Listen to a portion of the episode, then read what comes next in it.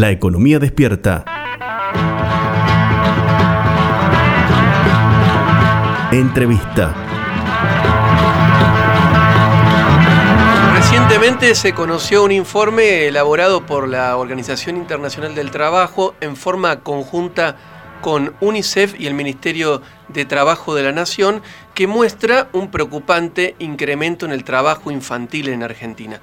Para hablar respecto, respecto a esta situación, estamos en comunicación telefónica con Bárbara Perrot, responsable, coordinadora de OIT. ¿Cómo te va, Bárbara? Muy buenos días, gracias por estos minutos. Javier Vicente saluda. ¿Qué tal? Buenos días.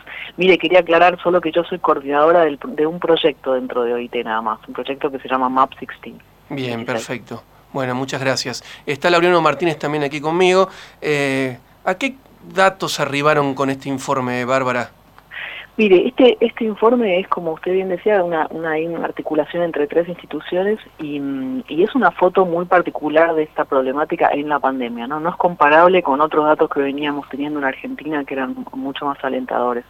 En este caso se relevó que de los adolescentes que respondieron a esta encuesta, que esto es representativo a nivel nacional urbano, el 16% de los adolescentes, niños, niñas y adolescentes, es entre 13 y 17 años este, este dato, respondió estar haciendo alguna tarea por la cual recibe dinero a cambio, que llamamos trabajo para el mercado.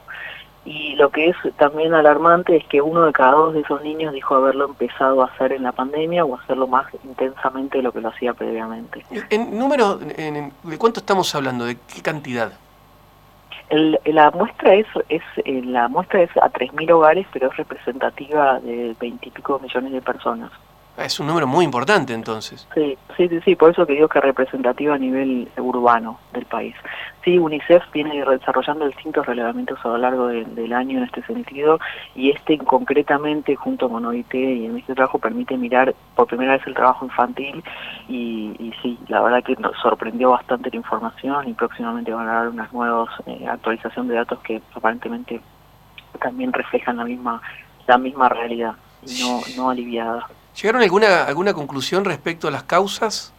Sí, mire, hay también hay información importante que permite ver como distintas cuestiones, ¿no? Me parece que lo más importante cuando uno piensa en el trabajo infantil es pensar que esos niños están insertos, por supuesto, en distintos hogares con distintas características, pero que, que en los cuales cayó el ingreso laboral de las personas que están, este, de los adultos de ese hogar, ¿no?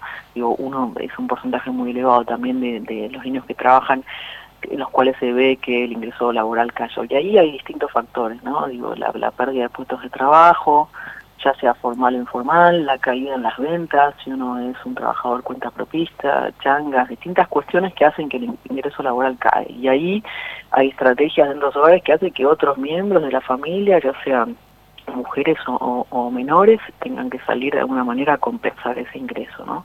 Por otro lado, hay una mayor carga de tareas, ¿no? Porque no aumentó solo el trabajo para el mercado, como les decía, el que obtiene dinero a cambio, sino las tareas dentro del hogar. Entonces son las tareas de cuidado, cuidado de hermanos mayores, realización de ayuda para, para tareas escolares. Toda esa sobrecarga que suele caer en mujeres también se vio en este caso reflejado por en los niños. Y, por último también mencionar la, el rol de la escuela, ¿no? que si bien se pudo sostener bastante la presencialidad y la virtualidad en distintas instancias, la presencialidad el año pasado no, pero en este relevamiento es en noviembre del año pasado, pero sí a través de distintas modalidades un, valor importante de, niños pudo sostenerla este, eh, de distintas formas, pero no es lo mismo, por supuesto, que haber podido acceder. El 16%, por ejemplo, de los hogares de los niños dice no perdido el vínculo con el sistema educativo. ¿Cuánto, cuánto perdón, el 16%? Del... Sí. Sí, sí. Eh, y eh, sin embargo, digo, cuando uno mira esto, por un lado es alentador que el 84% lo pudo sostener, ¿no? Ya sea a través de la modalidad que fuera, plataformas educativas, clases virtuales, pero eh, y ese 16 no, por haber perdido un vínculo con la institución, por falta de conectividad, por no tener dispositivos como tablets o, o teléfonos que les permitan conectarse. Eh, es eh, preocupante, pero dentro de todo ese contexto hay una, un dato tal vez un poco alentador, es que esta situación fue cambiando a lo largo de la pandemia, ¿no? Hubo una, una de alguna manera, una mayor conectividad que se ve reflejada también en los datos este, y también un acceso mayor a dispositivos como tablets y teléfonos, ¿no? Hay también datos que muestran que esto fue mejorando levemente a lo largo de la, de la pandemia del año pasado. O sea, digamos, en ese sentido, eh, la dinámica educativa que, probablemente haya, haya, sido una causa de este aumento del, trabajo infantil y adolescente, o sea, usted ve que, que, a futuro, digamos, hay una mejor perspectiva, digamos. Hay una, disculpe, no entendí la última palabra. ¿Usted ve que a futuro, digamos, hay un, un cambio, una, una mejor perspectiva? Sí, sí, sí, esto al menos muestran los datos, dicen, por ejemplo, muestran que el 5% de los hogares tienen más, eh, aumentó la conectividad, que hay uno cada 10 niños que consiguió un nuevo dispositivo, digo, hay pequeños datos que muestran esto, este, después hay estudios más profundos sobre el rol del sistema educativo, ¿no? Pero parece importante también pensar en trabajo infantil, no tanto enfocado a lo educativo nada más, porque es, es realmente importante pensarlo con todas estas dimensiones, particularmente la inserción laboral de los adultos de ese hogar, ¿no?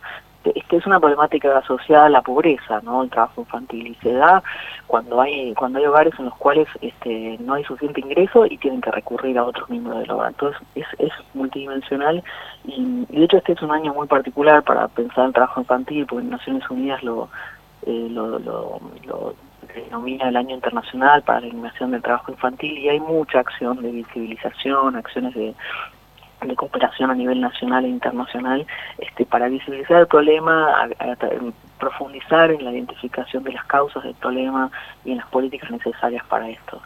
Y, aquí, si, si, si puedo, también me gustaría mencionar el rol, por ejemplo, de las políticas de protección social, ¿no? Y la UH. Justamente, eh, eh, Bárbara, estamos dialogando con Bárbara Perrot, eh, coordinadora de OIT.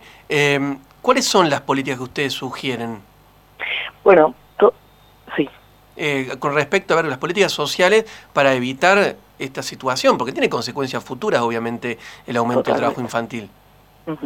Sí, totalmente. Afecta profundamente la trayectoria laboral de los niños y el desarrollo a nivel personal, por supuesto. Las políticas pueden ir, van desde todos los ámbitos. Cuando vamos pensando las causas, identificamos los ámbitos de política, ¿no? Las políticas que tienen que ver con, con el mercado laboral, la generación de empleo de calidad, lo mencionaría como el principal factor, ¿no? Digo, poder generar ingresos suficientes con salarios eh, salarios básicos este, me parece fundamental.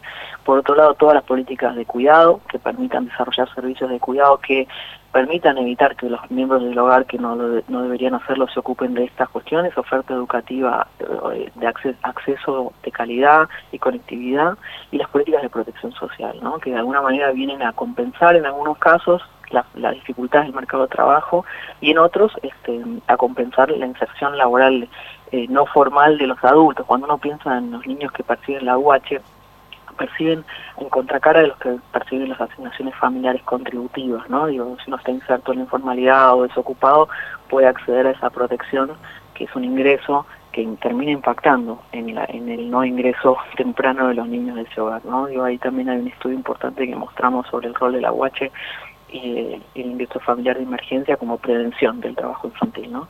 No solo de prevención del trabajo infantil, sino que además muestra cómo alienta la participación de esos niños en el mercado de trabajo, ¿no? Digo, el hecho de tener un ingreso adicional permite que las tareas se reasignen, que los niños ocupen de su tiempo en las, en las actividades que tienen que hacer, educación, esparcimiento, eh, ocio, deporte, este, y no en la actividad laboral, ¿no? Eh, ¿Cómo es la distribución de edades? Porque yo leí el informe y la verdad que es impactante la distribución de edades de aquellos que están eh, realizando tareas de mercado. Sí, este, este reglamento en concreto es de niños de 3 a 17 años, ¿no? Digo, ahí tenemos un grupo junto y no lo podemos abrir porque si no, no nos da la representatividad, ¿no? O sea que esto es eh, para ese grupo. Pero si uno mira los datos que suele tener la Argentina, que tiene distinta, en Argentina tiene una larga trayectoria en la prevención del trabajo infantil y nos tenemos dos o tres datos en el 2004, 2012 y 2016, 2017, que ahí sí podemos ver que en general se dividen los datos entre niños que van de 5 a 15 años, que es la edad en la cual no está permitido trabajar en Argentina, y 16 y 17, que es donde hay un régimen de trabajo protegido para adolescentes. ¿no?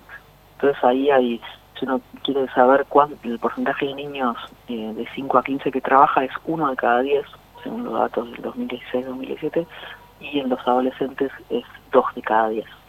3 de cada 10, perdón. Cuando uno mira esto en el ámbito urbano y rural también se, se, ve una diferencia y se ve una mayor incidencia en el ámbito rural, ¿no? Hay más trabajo infantil en el ámbito rural. Sí, de hecho, el 70% se da en el ámbito rural. ¿Cuánto? El 70% del trabajo infantil es en el ámbito rural. Por eso también en la OIT hay una... Ah, un rural, eh, me, me- a ver, discúlpame, ahora te, interrumpo con esto, eh, me parece importante, eh, ¿de la ruralidad de la Pampa húmeda o de la ruralidad de otros sectores de la Argentina, sectores de todo el país de todo el país. De hecho hay en, en, eh, de todo el país esto es- este este dato es representativo de la ruralidad total. Digo uno los datos de la EANA esta encuesta de actividad de niños niñas y adolescentes uno la puede abrir por todas las regiones del país Ajá. Número alto. no mi- sí Y te llevo al, al ámbito de las políticas eh, sociales nuevamente. Eh, Sí. Hay una gran inversión en políticas sociales, sin embargo parece no alcanzar en la pandemia. Sí, bueno, este es un problema, me parece a mí, digo, ¿no? Uno lo ve en el mundo y lo ve en la región, ¿no? A pesar de todo el paquete de medidas de política que se ha desarrollado en el mundo, en la región, y cuando uno escucha datos de la CEPAL, por ejemplo, para la región y los esfuerzos que han hecho los países en términos de, de, de política fiscal, digo, y cómo han aumentado sus presupuestos en, en- en políticas de transferencia, en políticas alimentarias, uno ve esos datos que son significativos y sin embargo al mismo tiempo conviven con datos que dicen que en la región el trabajo infantil puede aumentar entre un 1 y un 3% ¿no? a, ca- a causa de la pandemia. Entonces es, realmente un desafío enorme y lo que sí es que los esfuerzos que se vienen realizando tienen un impacto, como podemos mencionar lo del IFE, este, pero bueno, la, la situación es de una ma- magnitud y una gravedad tal que, que bueno, claramente es necesario reforzar tanto la- la- el sostenimiento del empleo a través de programas como el ATP o distintas modalidades, el repro del Ministerio de Trabajo, cuestiones que permitan sostener el empleo formal, como eh, políticas como, como el IFE u otras que puedan sostener ingresos en los hogares que están insertos en la informalidad o que fueron ya realmente se, se, se fueron hacia la inactividad, ¿no? que frente a la dificultad por conseguir un puesto de trabajo se, se van hacia la inactividad y no buscan un empleo, que ahí es donde se plantea una problemática aún más compleja, ¿no? Cómo volver al mercado de trabajo una vez que uno se va desconectando tiene también un efecto a largo plazo eso, mediano y largo plazo. Bueno, Bárbara, un poco eh, para cerrar, me quedé con, con eso que, que decías de la, de la asignación universal por hijo, digamos, de la importancia que son, eh, eh, de la importancia de las políticas sociales en este momento de crisis, porque, digamos, no solo representa una ayuda económica para la familia, sino que es por ahí la posibilidad que tiene el adolescente para no tener que salir a trabajar, ¿no? Entonces, me- me quedé con esa idea, más allá de que por ahí no alcanza, termina siendo fundamental en ese sentido, ¿no? Sí, totalmente. Sí, totalmente. Digo, en este en este sentido también este este estudio que les mencionaba de que, que hemos hecho sobre el impacto de la UH en el trabajo infantil muestra eso, ¿no? Y muestra también cómo la UH tiene un impacto diferencial en distintos niños, ¿no? En función de por género, por ejemplo, hay una diferencia, tiene más impacto en los varones que trabajan en el mercado que las mujeres que suelen estar insertas en, tareas domésticas intensivas, ¿no? Y eso tiene que ver de alguna forma también con la con la visibilidad y la y la falta de visibilidad del trabajo a veces de las de las niñas y, las, adolescentes mujeres en, en sus hogares, ¿no? Eh, y también tiene un efecto diferenciado a nivel urbano y, y rural, digo, tiene más impacto en el ámbito urbano que en el ámbito rural. Entonces, son muchas cuestiones, ¿no? Pero claramente todas estas políticas de protección social vienen a cumplir un rol fundamental, en este, y particularmente en este momento, ¿no? Donde la, situación de crisis hace que, que las salidas que tienen que ver con el mercado de trabajo se, son, son más lentas, ¿no? Y aunque esto tiene el potencial de, de, de poder generar, estas políticas tienen potencial de poder generar un impacto mañana, ¿no? Muy de corto plazo, son como políticas de emergencia en el caso del IFE, ¿no? La UH se reforzó, se amplió el acceso, el año pasado la ANSES fue, eh, amplió el acceso a la cobertura de la protección de la cobertura de la UH con distintas modificaciones en la reglamentación. Esto viene viene justo en esta línea, ¿no? De poder ampliar el rol de esas políticas que son que fueron muy bien diseñadas y que, que es, bueno seguir mejorando el diseño para que tengan un mayor alcance. Bárbara, muchas gracias por darnos la posibilidad de visibilizar estos datos que, eh, la verdad, eh, todos y todas los argentinos deberíamos eh, conocer y tomar conciencia. No, al revés. Muchas gracias a ustedes por el interés. Pasó Bárbara Perrot, coordinadora de la Organización Internacional del Trabajo, haciendo referencia al informe que presentaron que muestra un alarmante aumento del trabajo infantil en Argentina producto de la pandemia. La economía despierta